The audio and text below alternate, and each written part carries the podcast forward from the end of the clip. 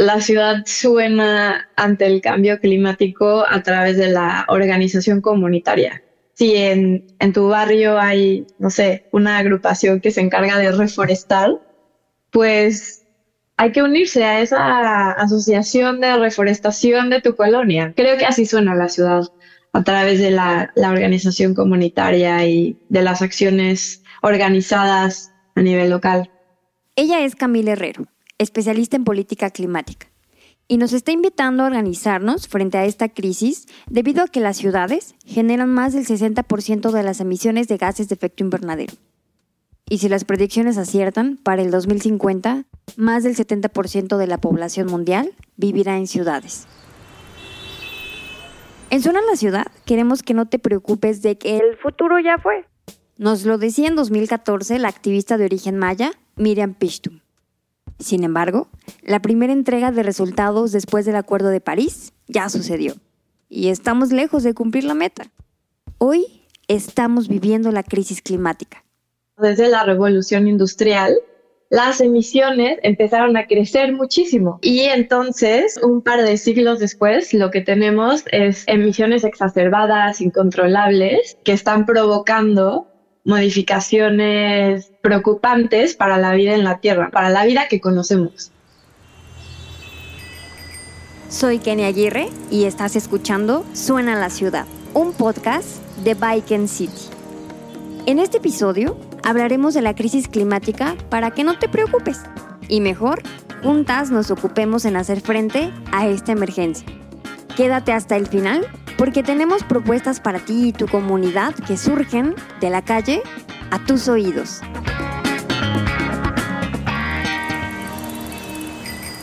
Hay un acuerdo muy, muy importante, que es el Acuerdo de París, que sucede a finales del 2015. Plantea básicamente que el planeta no debe subir su temperatura más de 1.5 grados Celsius. ¿Respecto a qué? Respecto a la media, que son los 15 grados Celsius que es la media del planeta, ¿no? Y entonces, así es como un poco tiene sentido. Y este acuerdo de París cambia el orden mundial respecto a este tema, porque es un poco alarmante saber que 1.5 grados Celsius puede modificar la vida del planeta como la conocemos drásticamente. A pesar de esta información, todavía escuchamos discursos que invitan a imaginar futuros distópicos respecto a la crisis climática, con ciudades y comunidades enfrentando sequías, otras inundadas y con personas que para sobrevivir tienen que emigrar a otra ciudad. En realidad, no necesitamos imaginarlo porque ya ha estado sucediendo. Hace unos meses, en 2022, leíamos. Desaparece por aumento del nivel del mar el bosque. Comunidad pesquera en Tabasco. La crisis climática no es algo que vaya a suceder en el futuro como algunas personas creen todavía. Hoy solo tenemos que ver las noticias para darnos cuenta que está en el presente. Pero, ¿por qué será que algunas personas están escépticas a este suceso? Toca tu puerta la crisis climática cuando vives en una casa que no está en condiciones para sobrellevar las consecuencias de que un río se desborde. Pero si eres una persona que vive en, un, en una ciudad que está completamente amurallada de infraestructura para enfrentar esto, pues claro que no lo vas a ver. Entonces, muchas veces las personas preguntan, sí, pero ¿dónde está la crisis climática? O sea, ¿cuándo va a llegar el punto, el momento en donde voy a ver la crisis climática? Tal vez no la has visto porque tienes todos los privilegios que te están cegando todavía. Todavía no la has visto.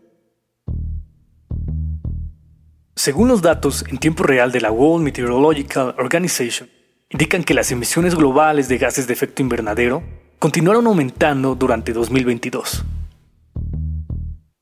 El cambio climático se refiere a la alteración a largo plazo de la temperatura y los patrones climáticos típicos de un lugar. Entonces, por ejemplo, al inicio de la entrevista yo decía que tengo frío. Yo me estaba refiriendo básicamente a la temperatura, pero si pensamos que esta temperatura se puede observar a largo plazo y que es el patrón típico de un lugar y este se modifica, entonces estamos hablando de un cambio climático. Y sabemos que el planeta Tierra pues ha tenido varios cambios climáticos en los registros geológicos.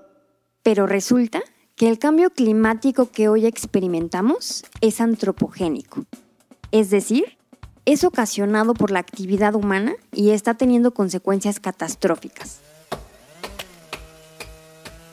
Si no me crees, te recomiendo consultar el último reporte del Grupo Intergubernamental de Expertos sobre el Cambio Climático, también conocido como IPCC por sus siglas en inglés. Este panel, creado en 1988, analiza causas y efectos de este suceso. Gracias a sus investigaciones, hoy sabemos que nos encontramos en un momento crucial. A mí me gusta cuando hablamos de crisis climática y no necesariamente de cambio climático. No me gusta que haya esta diferencia porque el cambio climático creo que nos permite pensar en esta parte más técnica, en esto que es algo más normal del planeta y la crisis climática tiene un énfasis un poco dramático, ¿no? Estamos hablando de una crisis. ¿Y por qué una crisis, no? Y entonces creo que aquí es donde cabe el componente social de, de todo este cambio climático que estamos viendo actualmente y bueno, a mí me gusta siempre tomar una perspectiva histórica para la crisis climática o incluso para el cambio climático.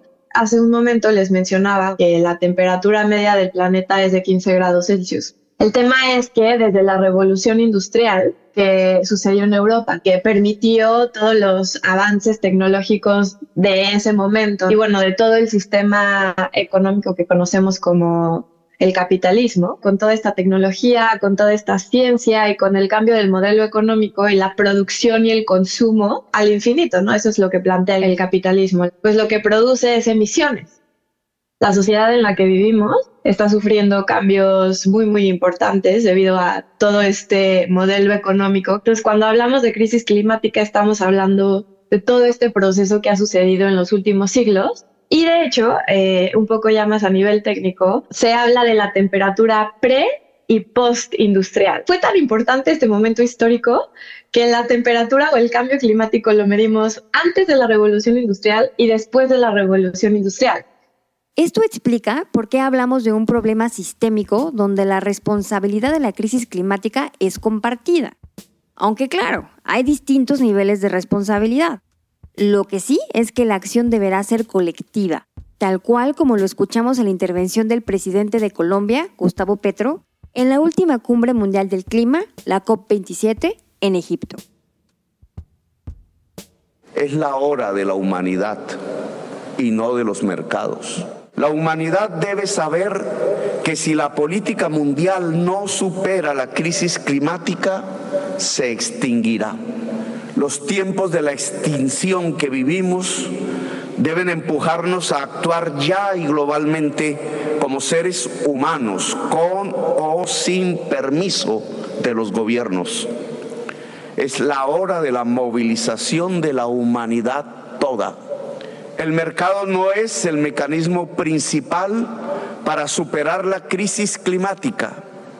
Es el mercado y la acumulación de capital quien la produjo y no serán jamás su remedio. Producir, consumir, desechar y repetir el ciclo. Eso es lo que el sistema capitalista nos ha planteado. Y sí, la oferta de transporte disponible, las fuentes de energía eléctrica a las que les apuestan los gobiernos, la base de nuestra alimentación, la industria textil, entre otras, están generando no solo una huella de carbono, también hídrica, pero no queremos generar solastalgia. Lo que buscamos es reflexionar contigo para organizarnos y preservar nuestra casa, la madre tierra, o como dirían los pueblos andinos, la Pachamama. El cambio climático es lo que sucede todos los días. O sea, si el metro se inunda un día, como sucede en Nueva York, por ejemplo, eso es el cambio climático. No estamos esperando efectos muy catastróficos, pero creo que lo que más vale la pena es voltear a ver el día a día del cambio climático, lo, que ya sucede y que ya vemos. Creo que aquí también, o sea, el tema de la movilidad es que tiene estos dos aristas, ¿no? Eh, por un lado, el, la industria del transporte es una de las que más emite a nivel mundial. Estamos hablando de un 20% de las emisiones a nivel mundial corresponden al transporte. Y de ese 20%, aproximadamente un 60% corresponde a la movilidad de los pasajeros. Y pues para reducir esas emisiones tenemos que ver quién es el actor principal que genera esas emisiones y es el automóvil privado, que congestiona las ciudades en el mundo. Entonces hay que reducir el número de viajes, que se hacen en este modo de transporte que favorece solo un sector de la población. Pero ese es el lado de mitigar. Ahora, ¿cómo la movilidad nos puede ayudar también a adaptarnos? Y a mí me gusta mucho el ejemplo de lo que pasó en uno de los sismos que hubo en Ciudad de México y cómo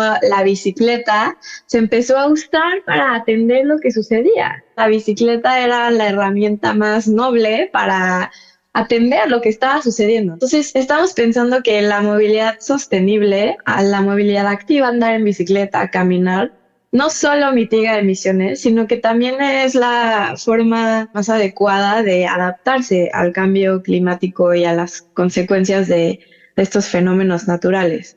Claro que el transporte colectivo también juega un rol, pero el transporte colectivo hasta ahora y sobre todo en los países en desarrollo sigue dependiendo de los combustibles.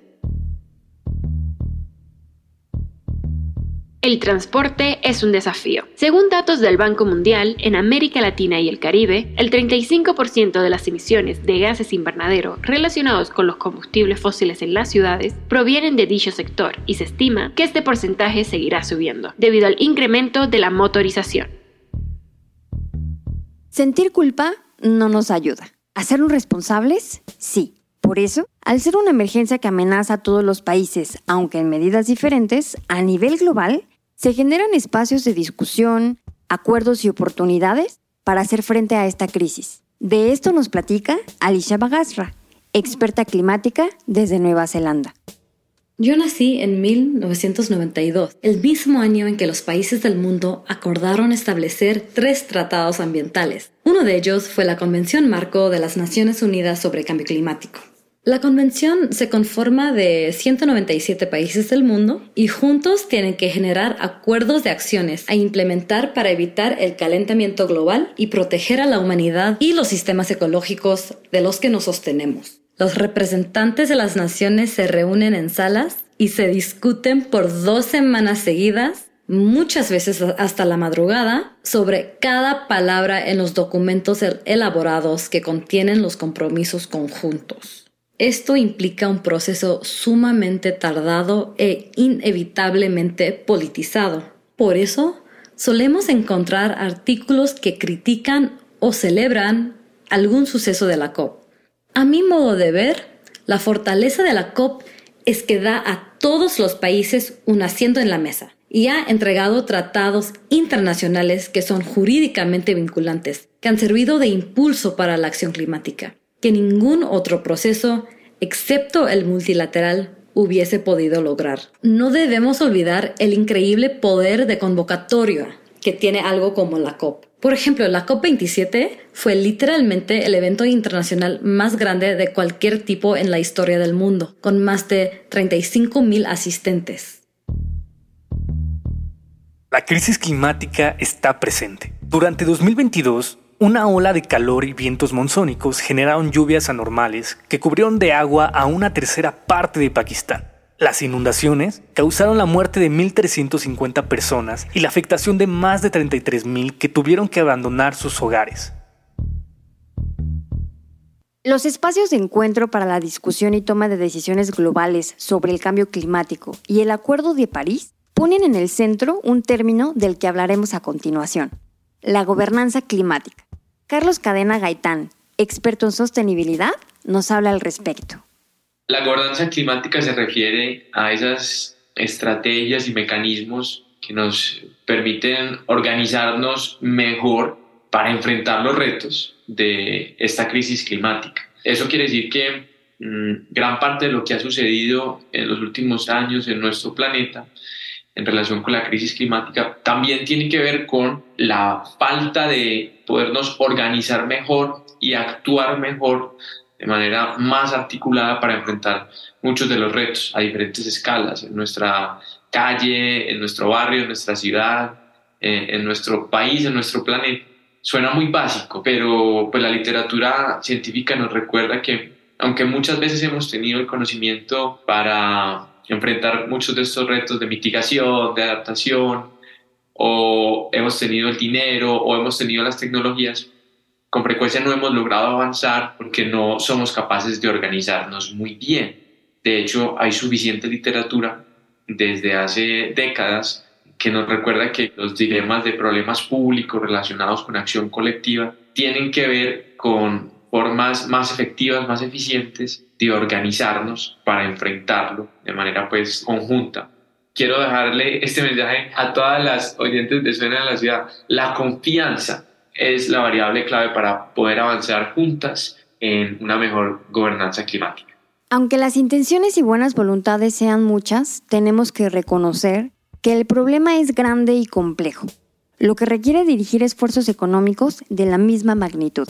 En la agenda y discusiones se habla del financiamiento climático. Las personas tomadoras de decisión buscan cómo dirigir recursos a esta agenda que pone en el centro la vida humana. El financiamiento climático es uno de los pilares de las negociaciones en la COP, pero en realidad es mucho más amplio. La gama incluye financiamiento local, nacional o transnacional y puede provenir de fuentes de financiamiento públicas, privadas y alternativas. La discusión política se enfoca en torno a los fondos multilaterales que consisten en donantes estatales. Normalmente se tratan en subvenciones de un país desarrollado a un país en desarrollo. El argumento siempre es que la cantidad de fondos proporcionados por los países ricos nunca es suficiente para las necesidades de los países vulnerables. En mi opinión, esa visión es demasiado estrecha. Excluye el reconocimiento de cómo está estructurada nuestra economía moderna, el papel de la colonización y la extracción, y las fuerzas capitalistas que dan forma al movimiento de las finanzas. Si nos conoces, sabrás que Viking City es uno de los socios implementadores de UK Pact México, a través de Reactiva MX, asesoramos a 21 ciudades mexicanas entre 2021 y 2023 para lograr la implementación de más y mejor infraestructura peatonal y ciclista, y con ello reducir las emisiones de gases de efecto invernadero y la desigualdad. Este es un ejemplo claro de su del Reino Unido hacia México. Si te quieres clavar en estos temas, tienes que saber que puedes capacitarte en línea de manera gratuita en www.re-medioactiva.mx. No dejes de consultar la situación de tu ciudad en nuestra calculadora de cobeneficios que se encuentra dentro de esta plataforma. El World Economic Forum en 2022 calculó que, si no se contiene el calentamiento global, cerca de 92 millones de personas podrían verse obligadas a abandonar sus hogares debido a las condiciones meteorológicas extremas como el calor intenso, la sequía y las inundaciones. El enfoque más innovador para el financiamiento climático fue liderado por la primera ministra de Barbados, Mia Motley, en su agenda de Bridgetown 2022. La agenda establece acciones para reformar la arquitectura financiera global.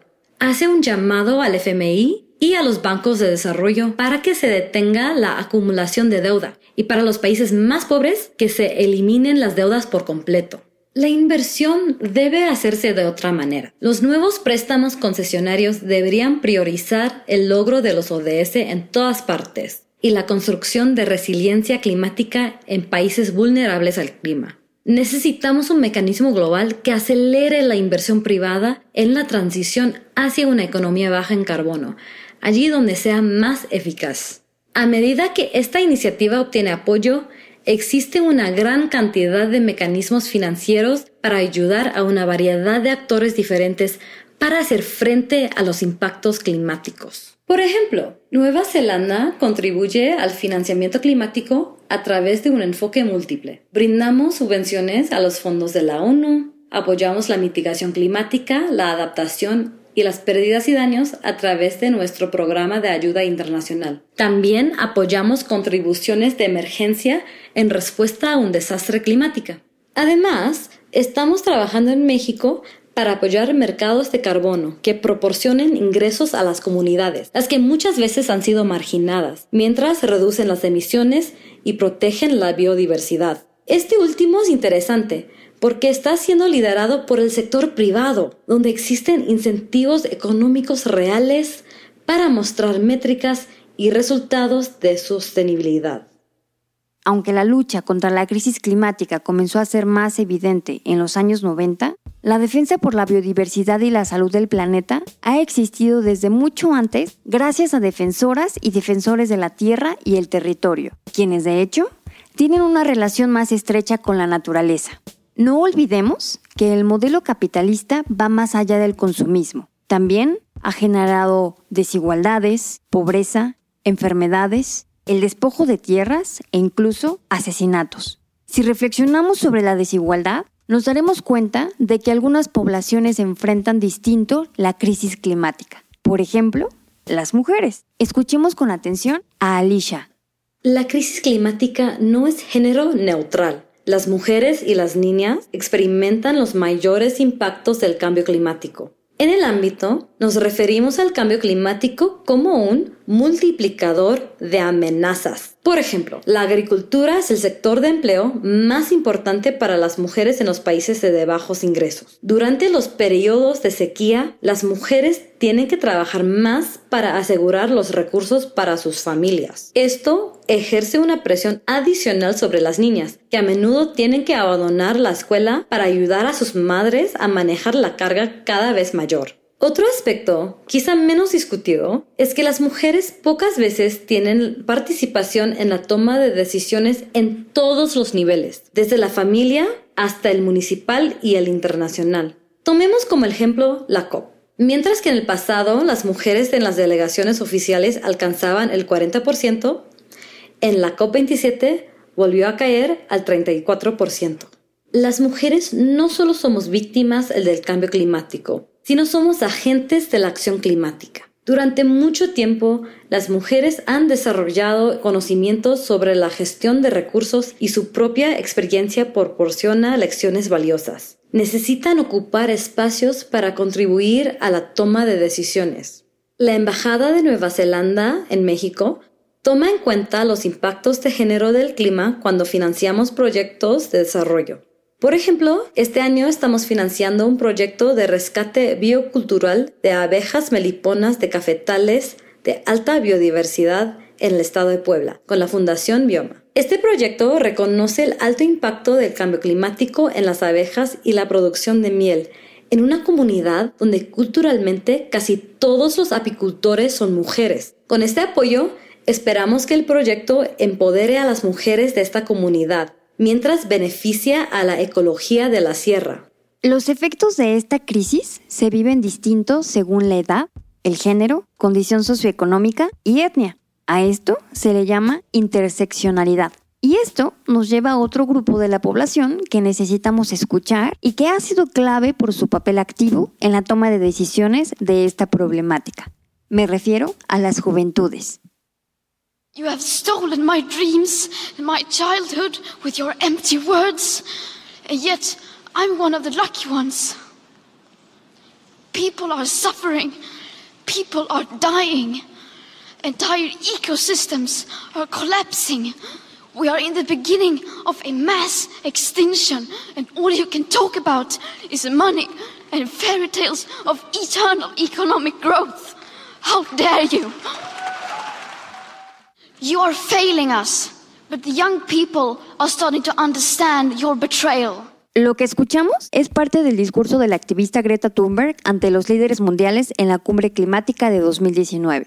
Greta, con solo 15 años de edad, comenzó a manifestarse contra el cambio climático y a exigir que se tomaran medidas de inmediato por el presente y futuro de niñas, niños y adolescentes. Su voz se escuchó en todo el mundo y eso ha conseguido movilizar a millones de personas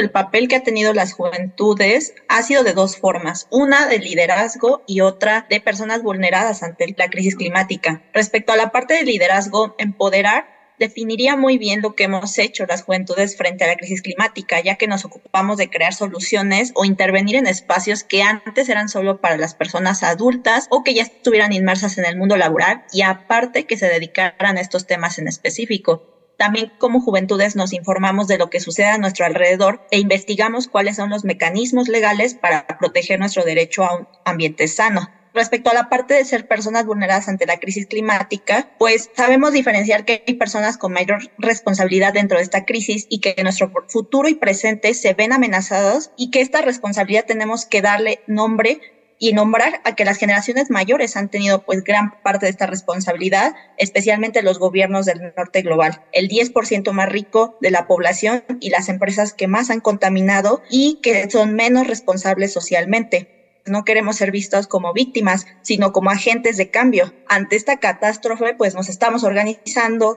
Ella es Viridiana Martínez, integrante de Reacciona, Red de Acción Climática una organización mexicana de juventudes que se ocupan del tema desde una propuesta sistémica y que además ponen al centro la justicia climática. Si no habías escuchado de este término, Sagni Acosta, otra de las integrantes de esta organización, nos habla de él. Hablamos de justicia climática porque a la hora de pensar en crisis climática entendemos que no solamente es un problema que está aislado de todo el sistema, ¿no? Finalmente, en los múltiples sistemas de opresión también atraviesan este problema, ¿no? Llámese patriarcado, racismo, clasismo, etcétera. Entonces, lo que pensamos es que habrá justicia climática cuando justamente primero se nombre la responsabilidad. Segundo, los sectores que son más responsables pues tomen eso en cuenta y, y generen esas acciones. Y tercero, que se entienda que tampoco las personas más vulneradas por la crisis climática son simplemente víctimas, también han generado sus propias soluciones. No todo está perdido, hay esperanza para la humanidad. Escuchar a las juventudes nos recuerda que así como generamos el problema, podemos resolverlo, con determinación, recursos, propuestas y acción. Para motivarnos a ello, escuchamos de voz de Sacni Acosta el manifiesto de esta organización. El cambio climático amenaza la vida, es exponenciador de las brechas de desigualdad y es la injusticia más grande que está viviendo la humanidad. Es un fenómeno provocado principalmente por los países del norte global y las personas más ricas, mediante empresas multinacionales y sus modelos extractivos.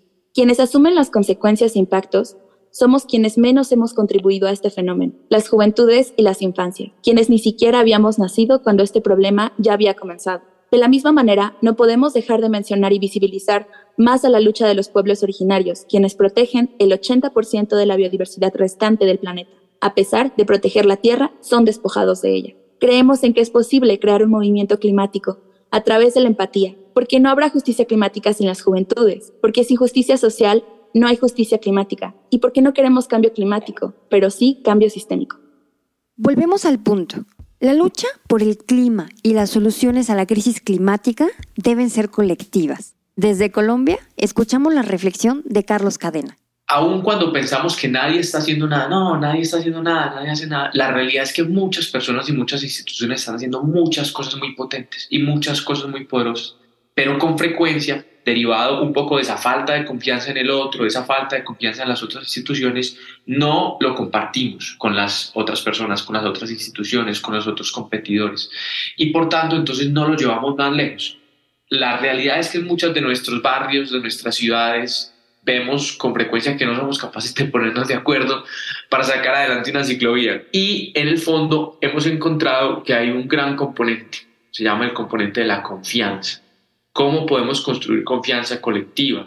¿Cómo podemos asegurar que la confianza en el interlocutor, en la interlocutora, aumenta? ¿Cómo podemos garantizar que los grupos diversos nos gusta la diversidad, nos gusta que seamos distintas, que pensemos distinto, creemos en la interseccionalidad, entendemos eso como una real posibilidad de la construcción colectiva de nuestras ciudades, pero ¿cómo podemos asegurar que en esa gran diversidad haya más confianza para poder implementar esos mecanismos y estrategias que nos permitan sacar adelante esa ciclovía en nuestro barrio? Te invitamos a compartirnos en redes sociales cómo es que tú te estás ocupando de la crisis climática. Súmate a la conversación compartiendo los proyectos y acciones que conoces que hacen frente a esta emergencia. Hay que participar, hay que participar en la toma de decisiones, hay que participar en las acciones colectivas, en las acciones para transformar tu calle, tu barrio, con tus vecinos. Hay que participar en las juntas de acción comunal, en, las, los grupos que toman decisiones dentro de la universidad, dentro de las empresas. Hay que participar en lo público, hay que presentarse a elecciones, hay que presentarse a cargos de elección popular, hay que tomar decisiones públicas y colectivas, porque si no lo hacemos, los vacíos siempre se llenan. La invitación que yo les quiero hacer es, pasemos de la competencia a la cooperación. Y muchas veces eso ni siquiera implica que tú tengas que cambiar del todo tu vida o que en tu empresa o que en tu universidad todo tenga que cambiar, sino que muchas de esas cosas que ya están haciendo bien se puedan mejorar y se puedan complementar con otras iniciativas de otras personas y otras instituciones que también lo están haciendo bien. Entonces quiero decirles, aunque la sexta extinción masiva y todos los indicadores nos demuestran que 2030 será ya un año de corte muy complejo, no perdamos la esperanza. Ubiquémonos en las iniciativas poderosas y tratemos de multiplicar muchas de las acciones que ya estamos implementando desde nuestro propio ser y también desde nuestras propias instituciones. Suena la ciudad es un podcast de Bike and City, organización mexicana donde promovemos ciudades de propulsión humana. Colaboramos con gobiernos, organizaciones, empresas e instituciones educativas para que nuestros entornos estén en armonía con el medio ambiente y entre las personas. Agradecemos a la Embajada del Reino de los Países Bajos en México por su apoyo para el desarrollo de esta primera temporada. No olvides seguirnos, compartir y sumarte a la conversación en las redes sociales de Bike and City. Búscanos en Twitter, Facebook e Instagram, donde queremos saber, para ti, a qué suena la ciudad.